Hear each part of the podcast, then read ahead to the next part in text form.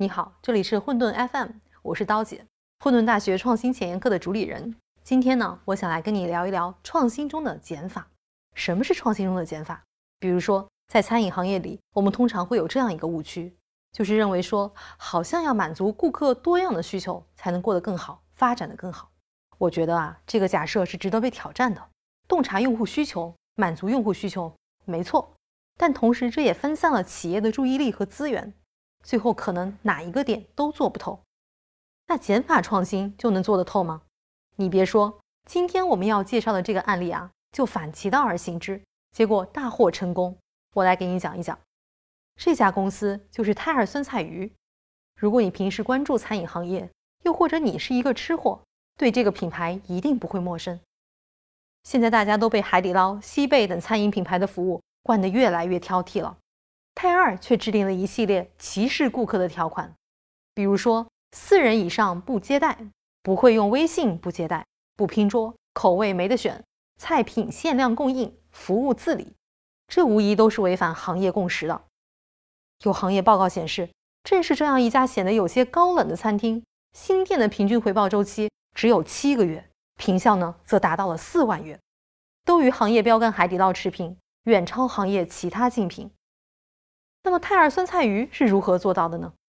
混沌大学创新领教邱燕老师在前沿课案例库中有一堂课叫做泰尔酸菜鱼的减法创新，他从产品、商业模式等方面给我们做了详细的拆解。首先啊，邱燕老师认为泰尔酸菜鱼的成功是品类的成功，酸菜鱼这一选品策略可能就占了一半功劳。不用说，餐饮行业的产品核心是好吃。没有一个招牌菜品，想要让自己的餐厅快速扩张，实在是难于登天。但是中国幅员辽阔，口味差异很大，众口难调，怎样才算好吃？美团点评在二零一九年发布过一份报告，数据表明，餐饮消费者的口感偏好以辣和鲜为主，两者加起来，口味市场份额超过百分之八十。报告中还有一个有意思的亮点：二零一七年酸菜鱼在北京、上海、广州、深圳、成都。都是销量第一的单品，可以说是南北通吃。所以泰二选择酸菜鱼，相当于选中了一个用户口味的最大公约数。秋元老师认为，好不好吃，顾客能不能感知到才是关键。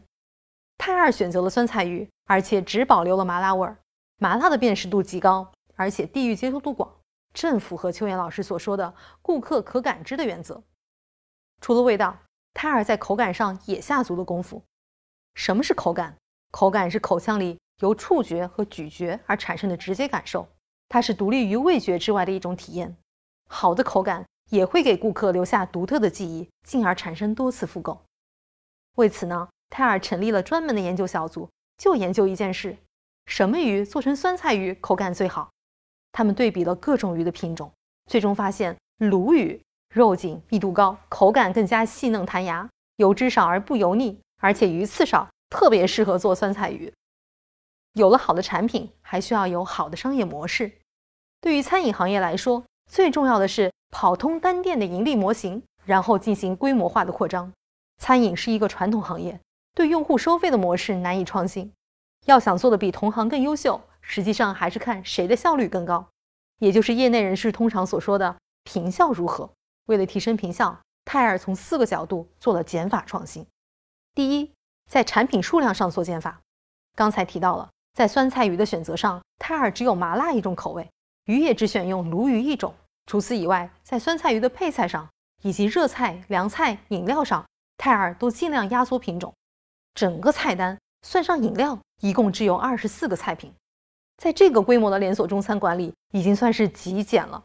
这么做有三个好处：一，更少的菜品。降低了中央厨房在原料配置上的难度。二，更少的菜品意味着单个类别的食材采购量会更大，能让泰二在采购时获得更大的议价权。三，更少的菜品降低了用户在点菜上的决策时间，提升了翻台率。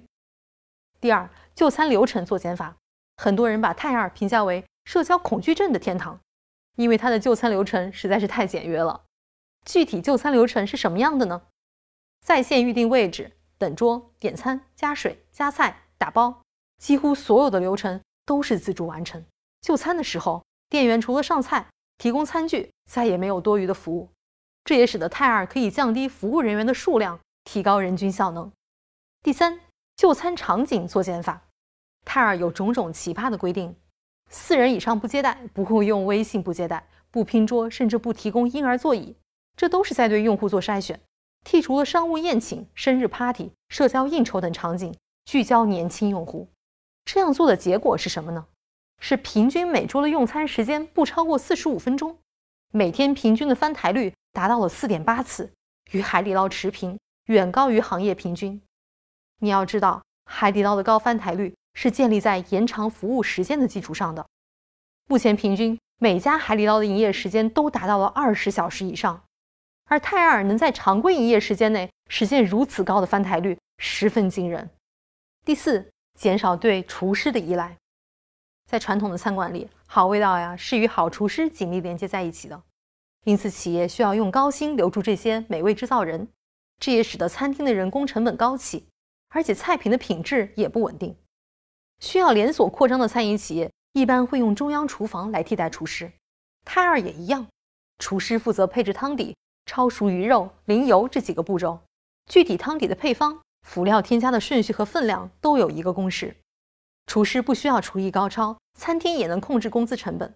由于中央厨房的介入，使得餐饮行业对于后厨的要求降低，也让快速的扩张成为可能。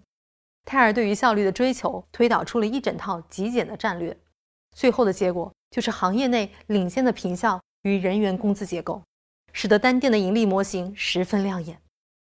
好了，说了这么多，今天的节目快要到尾声了，我想泰尔也给我们提了个醒。